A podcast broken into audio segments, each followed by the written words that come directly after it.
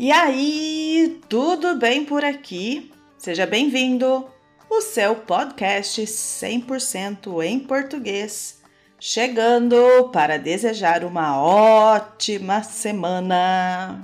Eu sou a professora Juliana. Nós somos o podcast Falar Português Brasileiro. Você já fez a sua inscrição para participar dos próximos 30 dias em português? 30 minutos todos os dias. É uma boa prática para a inserção do idioma na sua vida. Clique no link para minha página falarportuguesbrasileiro.com e inscreva-se para a próxima turma. Todo dia um pouquinho, 30 minutos de conversação, isso mesmo. Assim, você melhorará a sua fluidez de conversação, desenvolverá a audição, ampliará o vocabulário e vai dar muita risada com a gente. O tempo passa voando e você nem percebe. Estar em contato com o idioma faz toda a diferença no processo de desenvolvimento da aprendizagem. Os horários são flexíveis para atender à sua necessidade. Faça a imersão de 30 dias em português. Faça sua inscrição. falarportuguesbrasileiro.com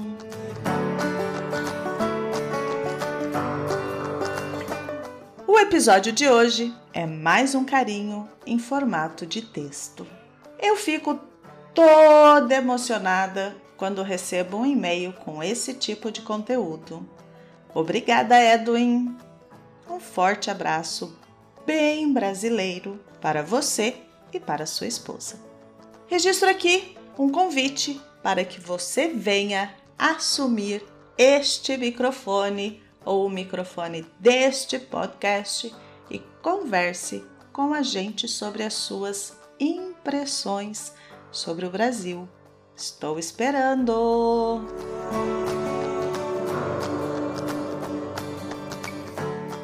Vamos para o conteúdo do episódio Samba, Cultura, Sangue e Dor no Brasil. Devo reconhecer que não sabia nada a respeito da história do samba no Brasil.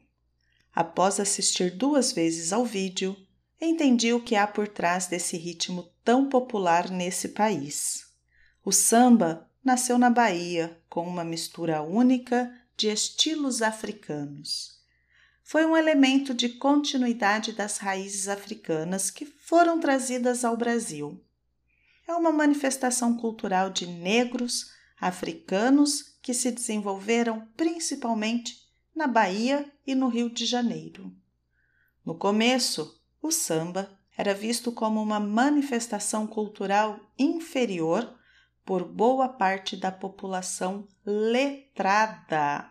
Pessoa letrada é aquela que sabe usar a leitura e a escrita de acordo com as demandas sociais.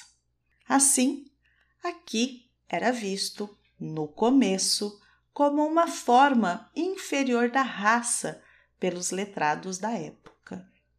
Essa manifestação cultural representava uma denúncia pelas situações tão críticas em que vivia a crescente população.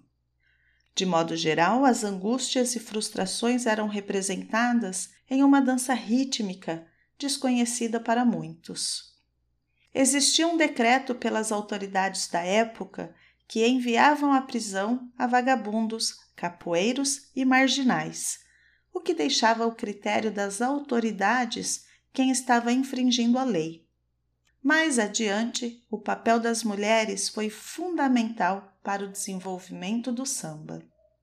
Em 1907, o samba ainda era visto como algo inferior, algo que pertencia à classe mais baixa da sociedade.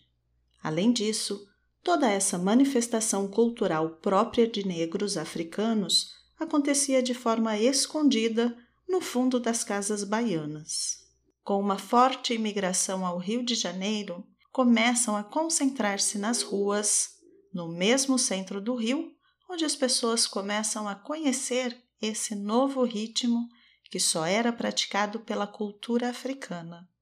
Foi então que, devido à pressão que foram submetidos, sobem ao morro em busca de espaços onde não poderiam chegar as autoridades. Assim, um novo termo surge: malandro. Em seu começo, era uma pessoa que evadia a dificuldade da vida.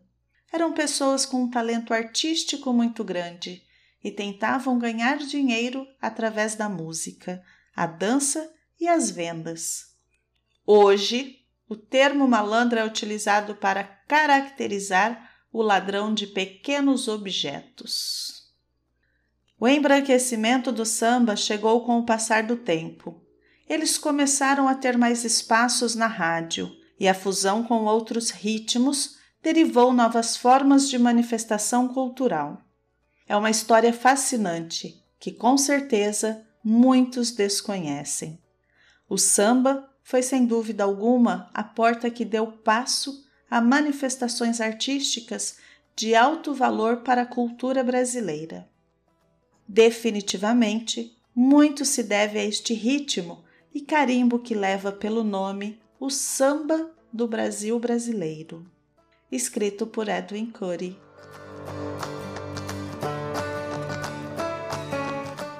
Uou! Que texto! Que texto, Edwin! Quero dizer que nós temos uma dívida social muito grande com o nosso passado. Mais uma vez, obrigada, Edwin, por compartilhar comigo a sua escrita e o meu microfone espera por você. Eu sou a Ju, nós, você e eu Somos o podcast Falar Português Brasileiro. Nos vemos no próximo episódio. Tchau, tchau!